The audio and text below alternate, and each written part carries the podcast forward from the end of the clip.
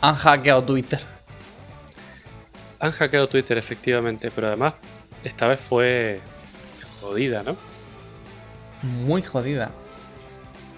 Básicamente, algunas cuentas empezaron a, no sé, a tuitear cosas raras sobre Bitcoin que iban a devolver el doble de la pasta que tú ingresas en esa cuenta, básicamente. Sí, efectivamente eran cuentas de gente muy famosa, totalmente respetable y cuentas verificadas, la típica que te sale con el tic azul arriba. Y ponían, eh, la gente desde hace tiempo me está pidiendo que devuelva lo que la sociedad me ha dado, entonces vamos a hacer esto. Deposita bitcoins en esta cuenta y te voy a devolver el doble de lo que deposites. O sea, una cosa que nadie en su sano juicio haría porque suena al típico príncipe nigeriano que tiene una Con fortuna una para herencia, entregar. claro. Con una herencia, sí. Pero claro, viniendo de las cuentas, o sea, las cuentas de esto eran la de Obama oficial, la de Biden. Elon Musk, la de eh, Bill Gates, por ejemplo, Hmm. la de Uber, y todas cuentas oficiales muy, muy grandes con mucho alcance. Sí, pero Bitcoins, ¿en serio? Ah. Y Bueno, ¿sabes a qué se debe el... O sea, a, a qué se dice que se debe, mejor dicho? Porque, claro, este podcast va a, sa- va a salir el... Oye, aquí estamos, Mato. Estamos grabando hoy, el en la vida real, hoy es domingo 19. Esto va a salir Vale. el martes 21. 21. Vale. Claro, esto pasó el jueves, si no me equivoco. ¿no? Jueves 17. Es increíble. Vale, pues en principio, a día de hoy, se supone que ha sido un hackeo a una supuesta cuenta de, de un- Interna. interna de Twitter, pero de una persona que ha muerto. Que murió Ah, no hace dos jodas. años. Sí.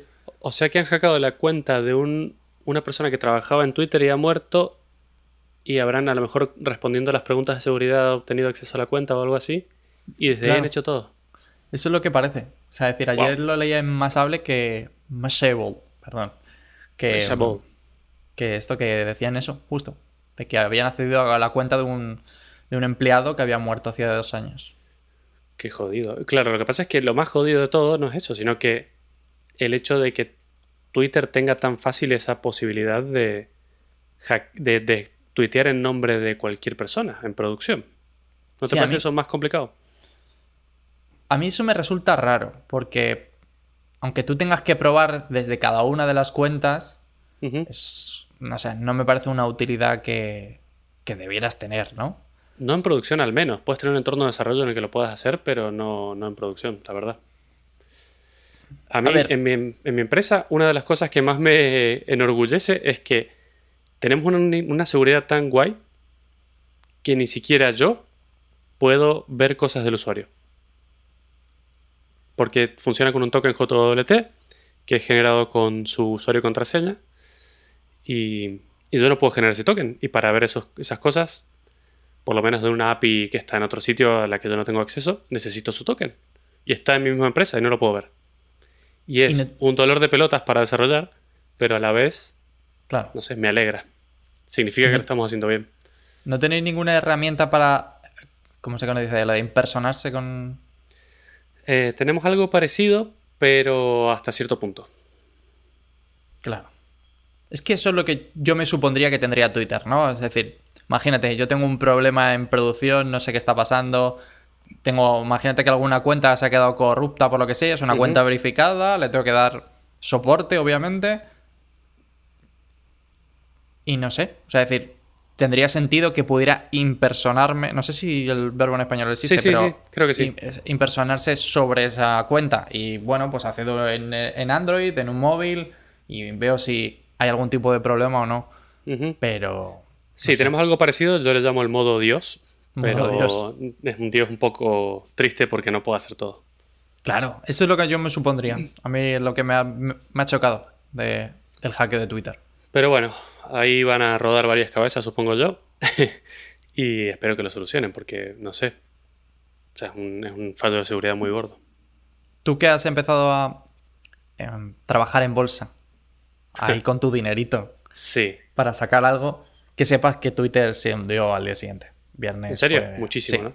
No muchísimo, pero suficiente como para que duela. Un 2 o un 3%, una cosa así. Lo que pasa es que a mí, otra cosa que me ha sorprendido es el modo de actuar de los hackers. O sea, tenían, el tenían un superpoder en ese momento. Y que lo han usado para una estupidez que... Una cosa buena de bitcoins es que es una, la cartera es pública y se puede ver cuánto dinero ha recaudado la cuenta. Y creo que a día de hoy, o hasta ayer creo que era, a ver, eran 120 mil dólares lo que habían juntado en bitcoins. Era nada. Se han perdido una super oportunidad, pero es que incluso hasta podrían iniciar guerras, supongo yo, por Twitter con cuentas oficiales de presidentes y cosas así. Yo creo que han perdido una oportunidad muy grande y hay mucha gente, eh, típico Adri con gorrito de papel de aluminio, diciendo que es una campaña para desprestigiar a Bitcoin, porque, y, lo están logrando bastante bien, Bitcoin está cada vez más asociado a eh, cosas ilegales, o cosas raras, o cosas de poca confianza, lamentablemente, por el hecho de que es anónimo. Entonces, bueno, parece que mucha gente dice que puede ser una campaña de desprestigio contra Bitcoin. Joder, esas todavía, no sé, una de esas conspiraciones que, que aunque saliesen de mi boca me parecen excesivas, ¿sabes? Locas, ¿no? Muy locas. Pero es que si tú tuvieras ese superpoder, habrías hecho esa estupidez de los Bitcoins. Ayer lo estaba planteando cuando revisaba el tema y no, no lo hubiese hecho así. El problema es que solamente tienes lo de una única oportunidad. Piensa esto, si haces una prueba para saber si funciona la herramienta, en plan, bueno, tuiteo el nombre de algún verificado y no sé qué, no sé cuánto, Twitter va a investigar eso. Twitter va a investigar, ok, ¿ha habido algún hackeo en esta cuenta? Uh, qué raro, ha utilizado una cuenta de, empleado para, para, publicar un tweet. Claro. Entonces, ¿sabes? Sí, lo tiene que hacer muy rápido, instantáneamente, todo a la vez. Claro. Entonces, no sé que no me parece ni de lejos la mejor opción, ¿sabes? La de recaudar 120... O sea, no me tomo la molestia de hackear Twitter a ese nivel para luego recaudar esa mierda. 100.000, claro. 100.000 dólares me parece, un, no sé. O a lo mejor han sido un poco ingenuos y han pensado que iban a recaudar muchísimo más. No lo sé. Y ha salido mal. Eh, ayer lo pensaba y yo hubiese jugado en bolsa, tío. ¿Tú has visto lo que, lo que pasa cuando Elon Musk tuitea cualquier tipo de chorrada. es verdad, esa, habría sido buena. Tiras todas las acciones de Tesla, compras todas las acciones que puedas y ya cuando se entere todo el mundo de que ha sido un hackeo, van a volver a subir el precio y has ganado instantáneamente muchísimo más dinero. Pero muchísimo más. O sea, es decir, si meto 10 mil dólares en Tesla, nadie va a pensar, uy, vaya, 10 mil dólares justo antes del hackeo. No, meto, no sé, ¿sabes? O sea, hay muchísima gente apostando en contra de Tesla. Pues no sé, pongo eso, me pongo en contra de Tesla y de repente pongo, no sé, 10.000 pavos en contra. Y cojo y tuiteo desde la cuenta de Elon Musk, tenemos ciertos problemas de, stock de coches o tenemos ciertos problemas en la, ah, fábrica. me cansé, no voy a fabricar más coches. Ya está. Claro, algo así. A eso me refiero con que han desaprovechado una oportunidad buena. O sea, creo que con ese poder podrían haber hecho casi, no sé, muchísimas cosas no lo han hecho bien. O liarla muchísimo con, Estados Unidos y con Trump, ¿sabes? Eh, esa fue la otra que pensé. Eh, escribir a nombre de Trump y a nombre de Kim Jong-un. Joder, hacer una guerra o algo así. No sé, se pueden hacer cosas muy jodidas. Pero bueno, y otra cosa curiosa es que no lo, no lo arreglaron instantáneamente. ¿eh? Pasaron un par de días hasta que pudieron encontrar y poder acercar el parche para.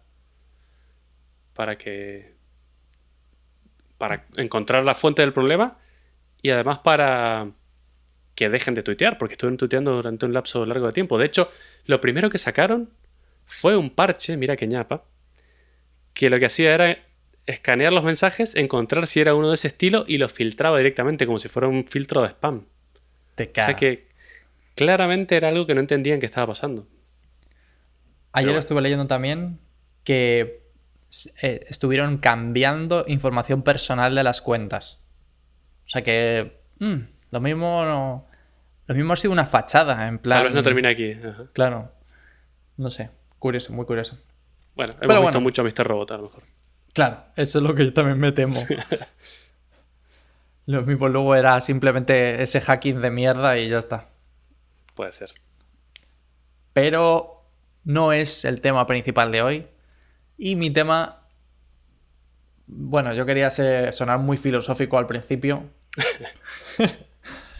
Pero no sé yo si me sale muy bien. A ver, Inténtalo. yo creo que... Claro, eh, voy a intentarlo, ¿vale? Yo creo que soy una persona muy revisionista. Es decir, que voy... No sé, reviso mis principios, si creo que debería cambiarlos o eh, de las cosas que me gustan, por ejemplo, ¿no? Pero en cambio, siempre, siempre, es que no ha habido duda de que tengo cinco años, creo.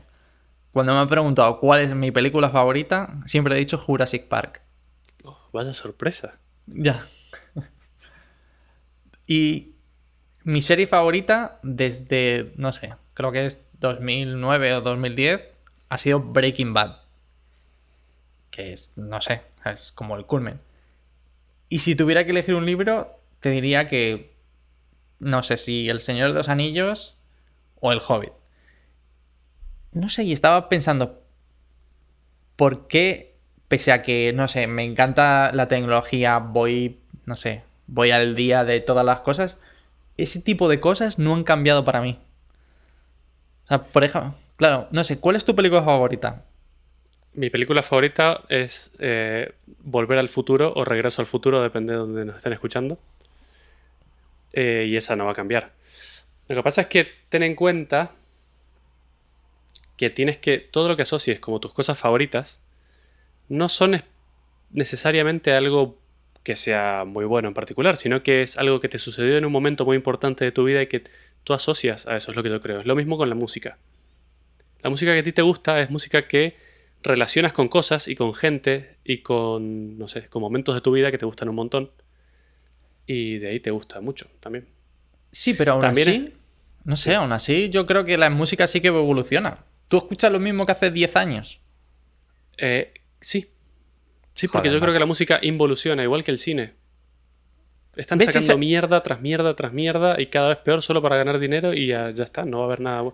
No van a existir, no van a volver un Led Zeppelin, ya no hay un ACDC, ya no hay un Metallica, o sea, los tres están todavía, pero eh, no ha salido nada de ese estilo. Y yo hablo de esto con mucha gente, todos me dicen, sí, pero es que tú no los escuchas.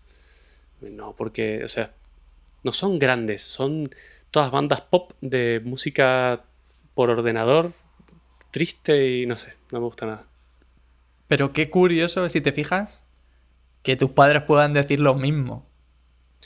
Es curioso, pero otra cosa curiosa es que de mis bandas preferidas, tres o cuatro son las mismas que de mi padre, porque es la época en la que la música fue buena. No seas exagerado. No me O sea, jodas. es decir, a ti te gusta Green Day y a tu padre le gusta Green Day.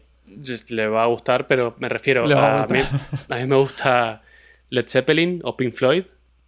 Son de la época de mi padre, los Beatles son de la época de mi padre. ¿O no? No sé, me parece muy, muy difícil. Y creo que nos estamos perdiendo algo en ese aspecto. Creo que no sabemos admirar la música actual. Mira, yo lo intento pasa, ¿eh? porque estoy en la búsqueda incansable de una banda que me pegue igual de fuerte que me han pegado otras bandas.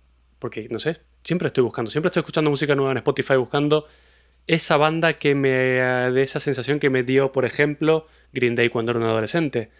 O, o los Smashing Pumpkins en la época de la universidad. O The Cure en algún momento. No la encuentro. No la encuentro. No sé si es porque no sé si es por el momento de mi vida, no sé si es por que la música es muy mala, que esa es mi teoría más grande. Es una mierda la música en esta época comparada con... Pero claro, tampoco me gusta eso de todo tiempo pasado fue mejor, porque no necesariamente es verdad, pero en la música yo creo que sí aplica. No sé, yo creo que no. Y, y te, voy a contar un, te voy a contar un caso por el que creo que no. Por ejemplo, pese a que todo lo que te he contado son mis, no sé, mis cosas favoritas, en cambio con los videojuegos, para mí estamos yendo a un punto muchísimo mejor. Y Ahí podrías decirme de lo mismo. Ah, Ahí sí. estoy de acuerdo. Ah, con los videojuegos estamos de acuerdo. Con los videojuegos estamos de acuerdo porque avanza mucho todo, avanzan las historias, ahora se le presta atención. Tú sabes que los videojuegos hoy en día mueven más dinero que la industria del cine. Sí. Y que la música. Y que la música, por supuesto. Entonces se lo están tomando más en serio. Ya los controles son mejores, los gráficos son mejores todavía, hay una historia, incluso le prestan atención hasta a la música y a los sonidos. Estamos en una buena época de videojuegos. Eso te lo tengo que aceptar. Mm, no sé, ¿eh? O sea, decir, ¿ves? Ahí es la parte que no llego a encajar. Porque, por ejemplo, pues eso, los videojuegos han mejorado tantísimo y para mí las películas... A ver, creo que hay películas que son muy buenas y seguramente tenga películas de este año que te podría decir son igual de buenas que Jurassic Park, ¿vale? Pero no sé, es ese toque de Jurassic Park. Pero bueno, en cambio... Es que espera, hay una cosa muy importante aquí que no estamos teniendo en cuenta, que aplica a todo esto, y que es la nostalgia. Claro. La nostalgia es muy importante, eh, y es un poco lo que te decía antes, en tus cosas preferidas. Si hoy a un niño de 11, 12 años le haces ver Jurassic Park, la versión que a ti te gusta, te va a decir, pero ¿qué es esta mierda? Esos, esos bichos se mueven como un armario empotrado, no sé. O sea, ¿qué, ¿qué, es ese bicho horrible? Como un armario empotrado, qué buena. Sí, qué buen símil. Te tengo que decir que es cierto. lo mismo pasa con la música.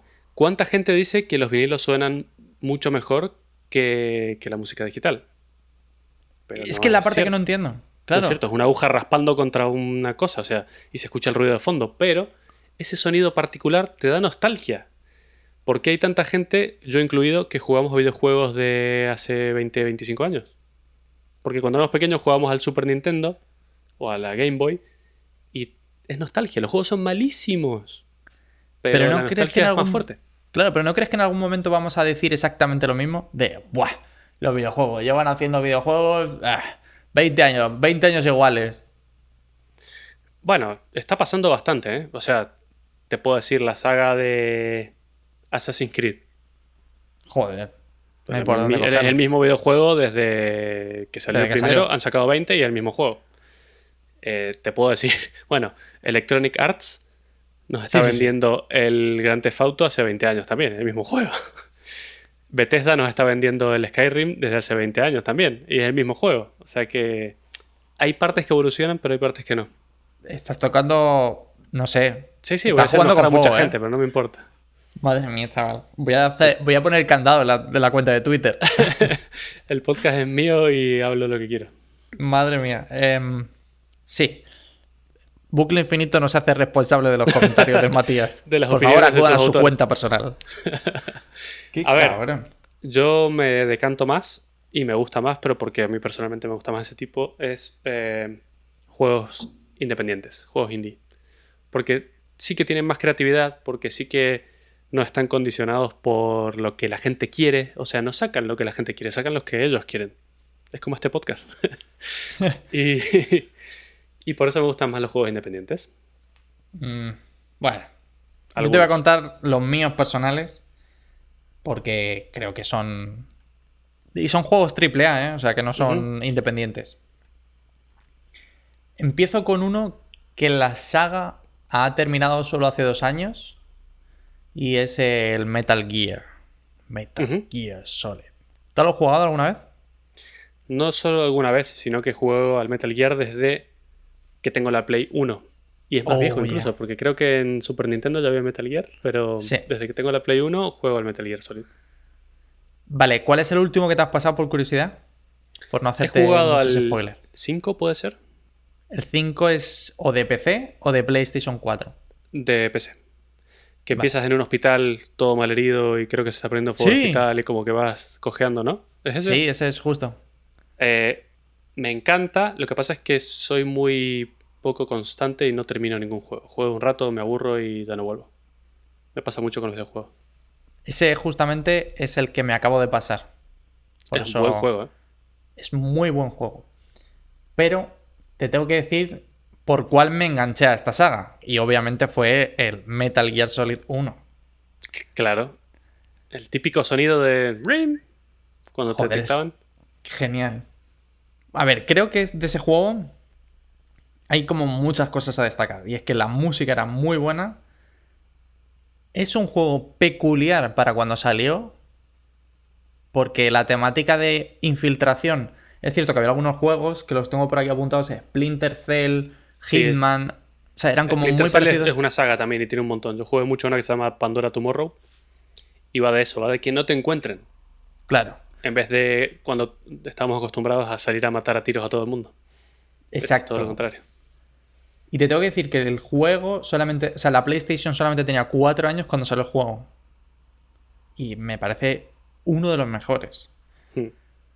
Para el que no lo conozca. Bueno, no sé cómo, cómo no conocerlo, pero bueno, para el que no lo conozca.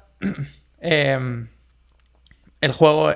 Nuestro protagonista es Solid Snake, que trata de infiltrarse en una base militar en la que están haciendo pruebas nucleares y una fuerza militar, Foxhound, que es una otra unidad de élite, eh, ha secuestrado a los mandos militares de DARPA y retienen a, la, a este arma nuclear, que tú no sabes de qué va de momento. Y para mí, ese juego, quizás una de las mejores cosas que fue, em, sin duda, el doblaje. No sé si te acuerdas. Ah, no me acuerdo, no me acuerdo la verdad. Tú sabes que a mí no me gustan los doblajes, pero no me acuerdo en ese juego en particular. Vale, te voy a poner, que por eso estaba buscando antes tantísimo rato, un trocito de la intro del juego, ¿vale? Ok, De la Metal Gear 1, de PlayStation 1. de PlayStation 1. Voy a pasar un poquito hacia adelante y voy a poner el audio a tope.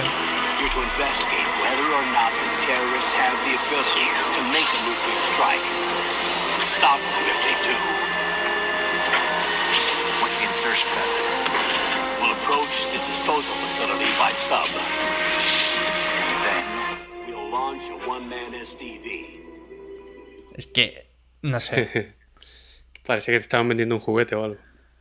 es de la intro, o sea que tú imagínate, parece eso, parece un anuncio, parece parte del tráiler de una película. Era como súper top en aquel momento. Y es que en esa época fue cuando es lo que te digo, se empezaron a poner un poco las pilas y a empezar a invertir dinero de verdad en, en los juegos, viendo que se podía vender. Además, este juego desde siempre fue de Kojima, ¿no? Que es el loquísimo este japonés. Que se Ese- curra mucho los guiones. es genial, se curra muchísimo los guiones, pero en aquel momento era el, prim- el primero o el segundo juego que dirigía él. O sea que era un don nadie en aquel momento. Y con este, y obviamente eh, Metal Gear 2, que ya era de PlayStation 2, le catapultaron. De Claro. hecho, vamos. Mm, bueno, de este juego, una de las cosas que más me gusta es, como tú has dicho, es sigilo. Y era curioso porque los enemigos te detectaban y tú podías adivinar que estaban viendo. Era uno de esos primeros juegos en los que tenían como una especie de cono de visión y si tú entrabas dentro, pues sí, como que te pillaban y tal. Era genial, ¿no? Estilo y aparte, Comandos. no sé si- Claro. Es verdad, era un muy comandos. ¿Sabes que el comandos era español, por cierto? Sí, señor. Y todavía la- la- el estudio está vivo y está contratando gente ahora mismo. ¿Pyro Studios? Pyro Studios. Qué bueno. ¿Y te acuerdas de una anécdota de Metal Gear? ¿Te acuerdas cómo... mm, ¿Cómo se dice? Llamabas la atención de los enemigos. Eh, tirando cosas, ¿no? Para hacer ruido de que... Sí, pero la herramienta fundamental era el... es verdad. Era golpear una caja o una pared o algo así. Es verdad. Genial. Bueno, ¿Eso está en el nuevo todavía? ¿Hacer ruido? Por supuesto. Sí. Pero claro, ahí es donde quería yo llegar. El juego, bueno, tiene una historia sensacional donde pasas por todos los enemigos que son muchas veces soldados normales, pero algunas veces tienen como superpoderes. Es una mezcla entre un mundo militar con algo a veces mágico y cosas así. Pero bueno. Y entonces, bueno, vas por esta base militar derrotando a todos y te enfrentas al final a tu hermano. Oh, Que no. que se ha hecho malo, ¿no? El Liquid Snake. Lleva siendo malo toda la Se le vida. han puesto Liquid Snake. Claro, tú eres Solid, Snake. y el, el Liquid. Claro. De hecho, tú eres David y él es Eli. Ajá. Pero bueno. Entonces es genial esta historia porque tiene de todo. Tiene desde malos que no son tan malos. Que, por ejemplo, estos malos, este grupo de malos, lo que quería era un orden militar para restablecer la paz en el mundo. O sea que es un... A ver, que es un poco contradictorio, pero Claro, la idea estaba bien, pero estaba mal ejecutada, ¿no? Claro, bueno, no sé. A ver, tener un arma militar nuclear que se puede mover y acojonar a todo el mundo con ello no está mal. no es la mejor manera de hacer el bien tampoco, te tengo que decir. Ya, bueno. Vale, pues esta saga mejora infinito porque nos cuenta tanto la parte del final con Metal Gear Solid 4, con Solid Snake haciéndose viejo, y nos cuenta la parte del principio, que es Metal Gear... em, el 3 es Snake Eater, que es justamente la parte de antes del 5, ¿vale? El 5 es después del 3. No sé si el 3 lo jugaste. No. El 3 básicamente te pides al padre de Solid y Liquid Snake.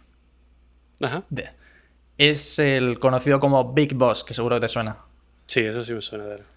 Claro, es un soldado, un super soldado, digámoslo así, y ha- han hecho clones de él para, para generar más super soldados, básicamente. Una, siempre una idea buena, ¿sabes? Clonar a gente super cool. Sí.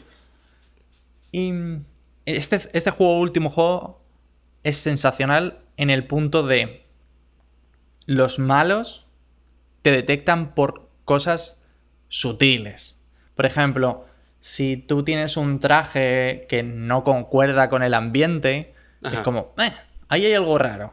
O si ven algo moverse en el Huellas. horizonte, huellas, si hay algo mojado, sonidos. Es genial. Es un nivel de detalle increíble. Me has hecho acordar al, al Hitman. Ese Claro. juego jugué muchísimo, por ejemplo. Y no sé, creo que, bueno, este juego es la mezcla perfecta porque es una historia además súper filosófica.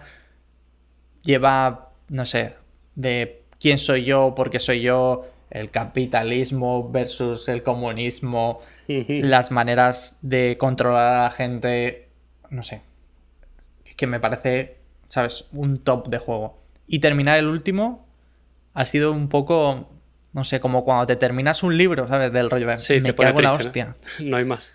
Bueno, pero van a sacar 100 más, no te preocupes. No, de hecho, Hideo Kojima como que ha cerrado toda la saga ya, para que ¿Ah, no sí? se pueda hacer nada más. Bueno, a lo mejor es para mejor, porque el Death Stranding que ha sacado ahora parece que es una castaña, ¿no? Eso parece, no le he terminado de, de jugar, la verdad. Pero bueno, ¿Has jugado algo? Eh, la intro, Hasta ahí has llegado. ¿no? hasta ahí he llegado. Bueno, Pero bueno. Vale. Otro de mis juegos, y sé que este estoy segurísimo que no lo has jugado, porque odias este tipo de juegos. sí, no lo he jugado, efectivamente. Vale, ¿cuántos RPGs has jugado? Muy pocos. Muy pocos. Ah. Em, ¿Cómo se llama el super famoso de Valve? ¿RPG? Ah, No sé. No me acuerdo. Muy pocos, porque no, primero que no me... A ver, no te he dejado decir cuál es el juego para empezar. Pero bueno. Es la saga Final Fantasy. Final creo Fantasy, que- ¿no? Hay como 20.000 y no he jugado nunca a uno. No puede ser, es que. Dios. Es que no me llama la atención, no me llama la atención sí. la estética, no me llama la atención el tipo de juego, no me llama la atención las cosas japonesas, anime con espadas gigantes y... No me llama la atención, no, no hay nada que pueda hacer, no lo elijo, Ya. Como yo tampoco elijo mis amigos, parece ser. evidentemente. Vale. Vale, te tengo que decir que yo empecé esta saga por. como por la mitad, ¿sabes? Empecé por el Final Fantasy VIII. Que van por el 15 y han hecho el 7 remake y podemos entender como el 16, ¿no? Vale, pues yo empecé la saga por la mitad y yo tendría 10 años por aquel entonces. Y unas navidades que me da por dar por saco a mis padres infinito porque yo quiero ese puto juego. Porque yo ya había jugado alguna demo. Era una cosa que me fascina, lo de las demos de antes, ¿no? Que había muchísimo. Y quería jugar este juego porque me parecía genial el RPG. ¿Vale? O sea, a mí los RPGs me han fascinado siempre. Porque me parece mucho más difícil que pulsar una serie de botones en el momento correcto. Cuéntame qué es un RPG para quien no lo sepa. Es role playing game.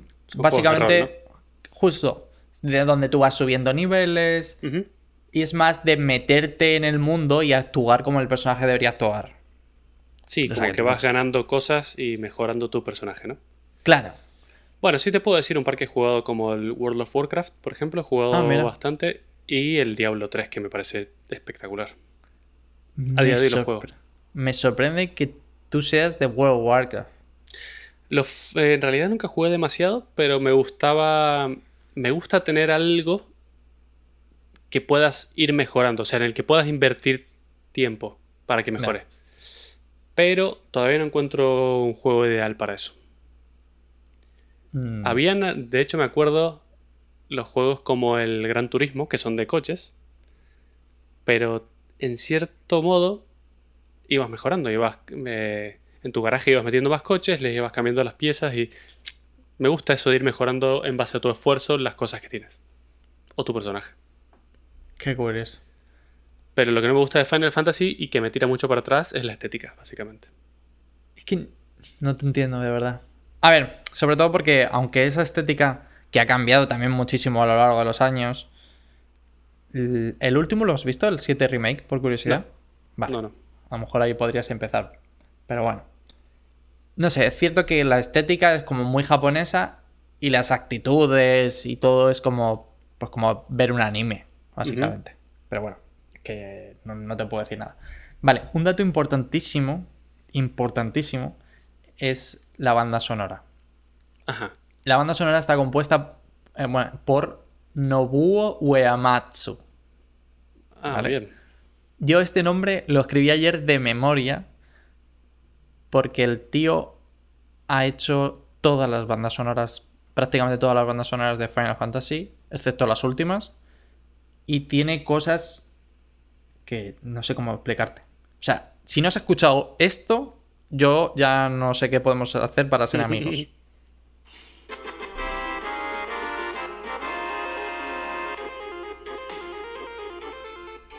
Es, esa me suena muchísimo de algo. ¿Es del juego? ¿Es del Final Fantasy? Es del Final Fantasy VII, de hecho. ¿Y por qué lo conozco? No lo sé. Esa intro ¿Ves? de ta, ta, ta, ta. Es el Victory Fanfare, este de como Ajá. la fanfarria de Victoria. Genial. O sea, tiene de las mejores bandas sonoras que un juego pueda tener. Mm, Creo que simplemente por eso merece toda la estética que mm, odia. Pero bueno, este juego, en particular el 8, eres un seed, ¿vale? Eres una semilla que eres como una especie de militar barra mago. Ahí ¿Vale? está, ¿ves? Ya no me gusta. Ya, pero ¿qué, tiene de Pero malo? no importa, no importa nada, nada, sigue, sigue. No, no, no, dije, dije que yo te mataba. Vale. y tu misión principal sería derrotar todas las brujas que existen en el planeta. Que ya, hay- ya sé que te empezamos muy mal. vale. Pero bueno. Otro de los puntos es que todos los Final Fantasy siguen la- lo del camino del héroe. Si- si lo sabes, ¿no? De, el camino del héroe es una historia en el que tú te pides a un personaje, en principio, medianamente normal, que de repente se ve involucrado en la historia y por casualidades de la vida es la única persona que puede derrotar al malo final o acabar con el problema de que está ocurriendo y que va a destruir prácticamente el mundo, ¿vale? Siempre es exactamente igual. Sí, es como que el 90% de las historias de las películas, los libros y los juegos siguen el camino del héroe, siempre igual. Como un- hay un orden específico de en el que suceden hechos. Está demostrado que a la gente le gusta y se usa para todo. para todo, además. Star Wars es un camino del héroe, El Señor de los Anillos es un camino del héroe y todos los Final Fantasy son un camino del héroe. Todos empiezan igual. Eh, el 7 eres un soldado que quiere dar un par de golpes con un. como con un squad que. revolucionario. Y de repente, pues te metes en un este de. Oh, el mundo se está acabando. El 8, tres cuartos de lo mismo. En este caso es como. Para mi gusto, fue como más interesante. Porque yo no conocía nada este mundo, ¿no? O sea, de, repente me encuentro con esta historia que digo. "Pah", ¿sabes? Resulta que tú intentas acabar con una bruja. Después de unas misiones iniciales, intentas acabar con una bruja. La bruja casi te mata, te mete en la cárcel. Luego te das cuenta de que la bruja era tu madrastra en el orfanato No y te está cuidando. Que sí, es genial. Muy predecible, pero bueno. ¿Cómo que predecible? ¿Pero quién coño iba a predecir eso? Y, Y básicamente luego te das cuenta de que hay una bruja en el futuro que quiere colapsar todas las líneas temporales y está tomando control de brujas en distintos puntos del tiempo. Y una de tus amigas, de tu squad de, de gente, resulta que es parcialmente bruja y la toman con ella y tal. Bueno, está muy bien. Pero, pero, claro, tú imagínate, yo con 10 años viendo esa historia. Y esto, eh, no recuerdo de qué momento en la noticia, como pues si estos serían navidades, que es, prácticamente lanzaba todos los juegos por navidades, llega una noticia súper polémica con la violencia de los videojuegos. Oh, sí. Claro, yo no sé si tú esta la, la llegaste a escuchar, pero en España está el asesino de la katana. No. No te, no te suena de nada, ¿no? Me, me Bueno, encanta pues, el nombre, pero no me suena. A ver, era un chaval de 16 años, de 16 años que estaba un poquito mal de la cabeza. Ajá. Mal, mal de la cabeza en cuanto a que si te enseño una foto, porque claro, tú no lo conoces, te voy a poner una foto del protagonista, FF8. Vale, para que tú la veas, Ajá, ese es el protagonista del juego del Final Fantasy, ¿no? efectivamente. Vale, si te fijas, anime. tiene, claro, tiene una cicatriz en la cara y Ajá. el pelo, aunque no se vea en esta foto, es como morado. Bueno, pues el chaval este estaba muy obsesionado con todo esto y sus padres le dejaron apuntarse a karate, eh, tener una katana, se tiñó el pelo con 16 años y de hecho se, se hizo incluso hasta la cicatriz en la cara. Bueno, ya venía mal para empezar. Claro, ya venía mal. Hasta que de repente coge un día, sus padres le obligaban a ir al instituto y de repente decide una noche cargarse a sus padres. Ah, qué bien, porque no quería ir a la escuela, ¿no? Claro, pero cargarse a sus padres y a su hermana pequeña. Ajá. O sea, que es que tú imagínate. Y luego el tío se intenta afogar. Pero, a ver, echar la culpa a los videojuegos de estas cosas me parece un poquito absurdo, ¿no? Claro, sí. eh, Porque si ver. no, ese niño estaba mal de la cabeza y si no hubieran existido los videojuegos habría visto eh, un árbol y o sea, habría sido fan del árbol y habría matado a todos con una rama, no sé, es que da igual los videojuegos. Ya, sí, sí, sí. Pero bueno, tú imagínate el desfase cuando, cuando mis padres vieron en las noticias lo de este juego y yo tenía el juego, ¿sabes? Era como, uh, uh. Y Ay, claro, ay, ay. A ver, yo matar siempre- a todo el mundo. claro, yo siempre he dicho lo de, a ver, que un videojuego no crea asesinos, ¿sabes? Que ya hay que estar mal de antes. Que no voy a coger yo una katana y cargarme a mi familia. Eso les decía. Ahora ya no existen. Y me creyeron, cometieron el error de creerme. Claro. Pero bueno, te puedes imaginar, toda la estética esta de videojuegos es sensacional e incluyen, ¿vale? Unas historias que aunque a ti no te gusten, son muy buenas y llevan cosas como, por ejemplo, la religión, de... mm, O sea, discusiones sobre la religión, porque con el Final Fantasy X o... No sé, o sea, que son sensacionales. No, no, si, que a mí no me gusten no significa que sean buenos o malos. En realidad, este es un juego súper famoso y que le gusta a todo el mundo. O sea que bueno tiene que ser. Como anécdota, ¿sabes por qué se llama Final Fantasy? No, Square Enix, que era la empresa, la- el, el estudio de desarrollo del juego. exacto. El primer Final Fantasy fue para eh, Nintendo, para la Nintendo, la NES. Vale, pues se llama Final Fantasy porque era el juego, el último juego que ellos podían sacar con el dinero que tenían. O sea, se jugaron como- todo. Bueno, bastante bien lo hicieron, ¿no? Porque ahora estarán forradísimos con el juego. Sí, ahora están absolutamente forrados. Pero eso se llama Final Fantasy porque era el último juego, el fantasía final. Ya está. Qué bonito. Me gusta más la historia que el juego. Joder, cómo te iba a apuñalar cuando te vea. Con una katana. Claro. Vale. Y aquí, por eso me sorprende, porque si te fijas, aunque he jugado a todos, ¿vale? Son juegos que me gustan mucho de base y he ido jugando a lo largo de la historia. Pero para mí, uno de los juegos que se ha convertido en mis favoritos desde que lo jugué hace un año, un año y algo, o ya dos, no me acuerdo la verdad. Es el Zelda, el último Zelda, Breath of the Wild. Este juego pese a que no tiene la mejor historia del mundo, es, es otro RPG parecido, porque es cierto que tú vas mejorando, mejoras tu vida, mejoras las armas que lleva. Para el que no conozca Zelda, y Es un poco contraintuitivo, porque tú te pides al Link, que eres un... Bueno, depende. A veces eres un guerrero, a veces eres un aldeano y luego te transformas en guerrero, pero bueno. Pero sí, es una saga mítica de RPGs donde tú te pides a Link, que es un personaje que no habla nunca, que es muy bueno eso. No ha hablado nunca, nunca, nunca, ni siquiera voz. los buenos. Em, y eh, siempre, o la mayor parte de las veces, tenías que ir a rescatar a Zelda. Digo entre comillas porque de los últimos juegos no tienes que ir a rescatarla en ninguno. Lo cual es sorprendente. Y el juego se llama Zelda, pero bueno. Ya cosas, cosas aparte, en este último en concreto, las dinámicas del juego son... Es que no tengo palabras.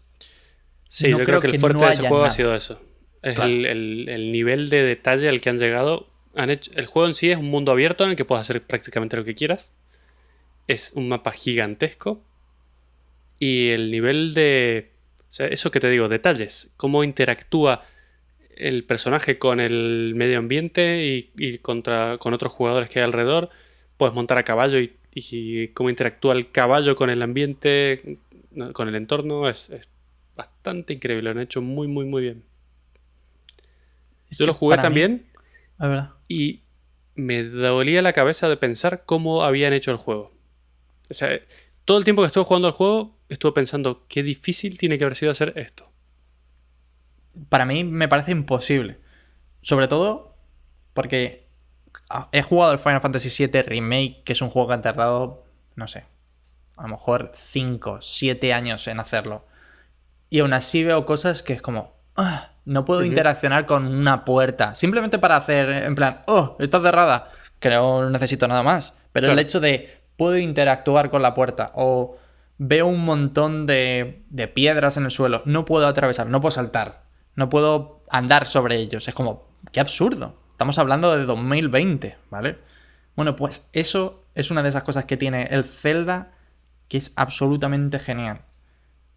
Pero genial. Puede, como Mato decía, puedes escalar la montaña que tú quieras mientras tengas la posibilidad de que haya algo escalable. Puedes tirar desde cualquier sitio con tu, eh, con tu paracaídas este. Todo. O sea, puedes golpear todo. Puedes golpear a la gente y la gente se queja. Puedes, no sé. Sensacional. O sea, puedes darle a las manzanas golpes. Puedes darle lo que te salga de los... Mm, Sí, sí, sí, sí. Las físicas son muy buenas también. Un gran fallo y que, y que de lo cual salen un montón de memes y videos graciosos son las físicas de los videojuegos. Unas físicas en los juegos son súper complicadas de reproducir y de, y de ajustar para que parezcan realistas. Y en este juego están muy, muy bien logradas. Otro de, mm, de los fundamentos de este juego en concreto es, bueno, la historia es Zelda, de alguna manera, consigue encerrar a Ganon, que siempre ha sido el malo, entre comillas, en el castillo del reino. Y tú te levantas y no te acuerdas de absolutamente nada, no tienes ni idea qué ha pasado, pero estás como recuperándote. Bueno, pues de las mejores cosas de este juego es que tú puedes ir directo al malo final e intentar darle de hostias. Claro. Que te va a ir bastante mal seguramente, pero que puedes. Hay gente que se pasa el juego en 12 minutos, tío. Claro, porque va directo a matar al malo, ¿no? Claro, una de las cosas del Zelda, y que está muy bien en ese aspecto, es que eh, tú lo único que se basa es en pulsar botones en el momento adecuado. ¿Vale? O sea, de hecho es. Siempre te puedes defender con un escudo, da igual esto, da igual cuando sea. Si pulsas el botón de cubrirte en el momento adecuado. Bueno, pues la gente se pasa el juego en 12 minutos gracias a estos trucos. No tiene más. Qué genial. Claro, pero eso es que es un mundo abierto realmente. Puedes elegir Claro. tú lo que quieras. Y luego tienes el extremo de que si haces todas las misiones alternativas, puedes estar años y años jugando. Claro. De hecho, yo me pasé el juego mal. Yo no- tenía ni idea. Claro, al principio como que te dirigen un poco para que no estés perdido en este mundo enorme. Porque aparte es enorme. Y entonces yo se- eh, empecé a seguir un camino, vi los malos estos típicos que puedes darle de leches y me puse a darle de leches. Y me perdí un poco. Y de repente me fui por otro lado. Claro. Y me fui al. Creo que al bicho del aire. Que no me acuerdo cómo, cómo se llama. Pero es un malo que es como un pajarraco enorme que está en el cielo y lo tienes que rescatar y no sé qué. Bueno, pues claro, yo diciendo, digo, joder, llegó al primer malo, digo, madre mía, qué difícil es esto. Digo, pero que lo estoy pasando fatal. Tuve que, no sé, reintentarlo siete veces. Yo diciendo, imposible, ya me lo paso. Y claro, voy al resto y claro, hice el juego en el orden supuestamente inverso. Claro, porque ese es uno de los más difíciles de los últimos. Claro. Pero yo me lo pasé y de repente, claro, llego al resto y digo, llego aquí y hago pa, pa, dos espadazos, se tomo por culo.